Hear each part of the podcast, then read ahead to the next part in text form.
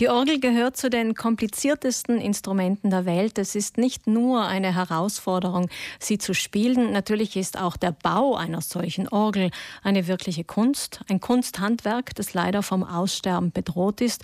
Wie gut, wenn man auf wirklich besondere Orgeln zurückgreifen kann, wie derzeit beim internationalen Orgelwettbewerb in Brixen, der auch nach dem Erbauer der Orgel in der Frauenkirche benannt wurde, der Daniel Herz Orgelwettbewerb. Und diesen Wettbewerb hat Musikwissenschaftler Franz Komploy vor 14 Jahren ins Leben gerufen, selbst auch Organist und Teil der internationalen Jury. Er ist jetzt telefonisch mit uns verbunden. Guten Morgen, Herr Komploy.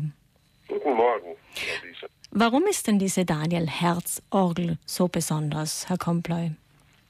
Ja, äh, weil sie nichts Normales hat und vor allem das Besonderste, würde ich sagen, sind die sogenannten Subsemitonien. Ähm, mhm. Das heißt, die schwarzen Tasten, die wir vom Klavier her kennen, sind doppelt besetzt. Und das heißt wiederum, dass wir auf diesen zwei Tasten zum Beispiel ein Fis und ein Ges spielen können, die ganz ein bisschen auseinander sind, oder ein Gis und ein Ass. Warum ist das so? Weil man in der Zeit der Renaissance in der abendländischen Musik die Schönheit des, Intervalls der Terz entdeckt hat. Das war ein sinnliches Element in der Musik. Wir kennen das heute noch von der Volksmusik. Volksmusikanten, Volkssänger, die singen einfach mit reinen Terzen und das tut uns gut, das hört man gern. Äh, und das Problem war, wenn man äh, dann ein Instrument, ein Tastinstrument so stimmen wollte, dann konnte man nicht alle Tonarten so mit diesen reinen Terzen stimmen. Man konnte nur bis zu drei Vorzeichen vom C starten, also bis zu drei D und bis zu drei Gis. Mhm. Wenn man jetzt weitergehen wollte, weiterspielen wollte, dann konnte man eben mit diesen Doppeltasten das erreichen und so kann man auf dieser Orgel praktisch über, wenn Sie den Quintenzirkel kennen, den kennt fast jeder hoffentlich, da kann man von C starten bis Fis-Dur, alles reine Terzen und auch von C starten über die B, über den B-Kreis bis Ges-Dur. Nur ist das nicht leicht zu spielen. Das kann ich mir vorstellen. Und vielleicht nur zur Klärung für alle, die mit Tasteninstrumenten oder Musik vielleicht sich weniger auskennen. Normalerweise äh, gibt es natürlich nicht äh, zwei Tasten für mehr oder weniger denselben Ton. Und das ist eben die große Herausforderung. Mit dem Aufkommen der Virtuosität haben sich ja auch die Orgeln verändert. Solche Orgeln findet man fast nirgends mehr. Jetzt ist Herr Komploy Orgel an sich schon ein schwieriges Instrument. Es wird ja mit Händen und Füßen gespielt. Wo haben denn jetzt die 20 Teilnehmerinnen und Teilnehmer Gelegenheit, diese Art von Spiel zu üben, wenn man auf so einer Orgel dann einen Wettbewerb austragen will? Ja, äh, also da gibt es noch den Ausweich, die Ausweichmöglichkeit, dass diese Orgel auch eine Klaviatur hat, die um ein Ganzton tiefer ist, äh, wo keine äh, Subsemiton, keine Doppeltasten sind. Wer dann nicht getraut kann, da spielen. Aber wir achten auch sehr stark darauf, dass sich die Teilnehmerinnen und Teilnehmer genügend vorbereiten können. Also das ist sehr wichtig, wenn die kommen so, zu so einem weil die Orgel ist ja nicht wie ein Klavier, das mehr oder weniger auf der ganzen Welt gleich ist. Und deswegen brauchen die einfach viel mehr Zeit, um sich auf die unterschiedlichen Instrumente einzustellen. Das ist beim Wettbewerb uns sehr wichtig. Mhm. Kann ich mir vorstellen, das ist eine große Herausforderung. Wie sind denn die Rückmeldungen von den jungen Musikern und Musikerinnen?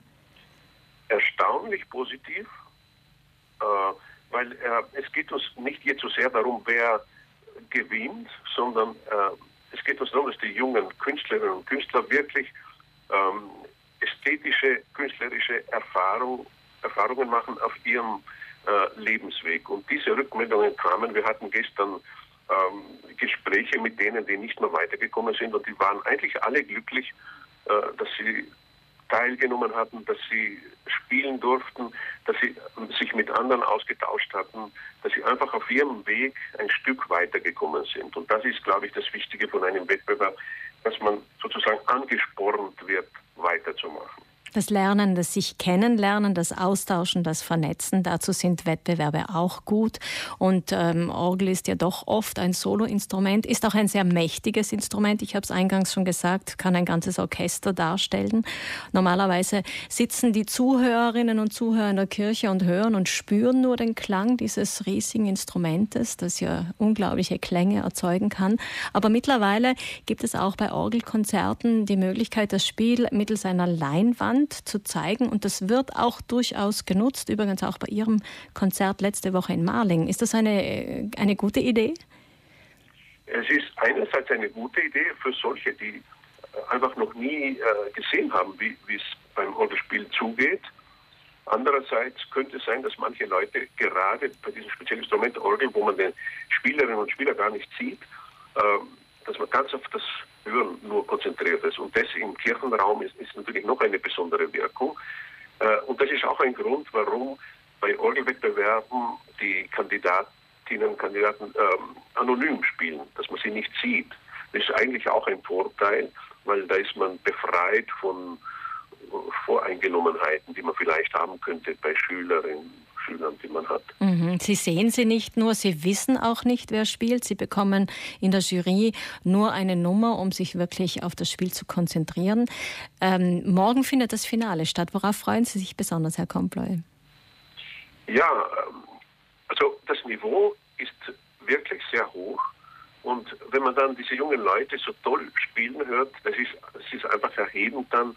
Und ähm, dazu, wie gesagt, diese Freude, die, die die jungen Menschen dann dabei auch empfinden, selber als Spieler, das, das ist das Schönste dann eigentlich. Also dass Musik ähm, so gut tun kann, das ist eigentlich das Allerschönste, ja.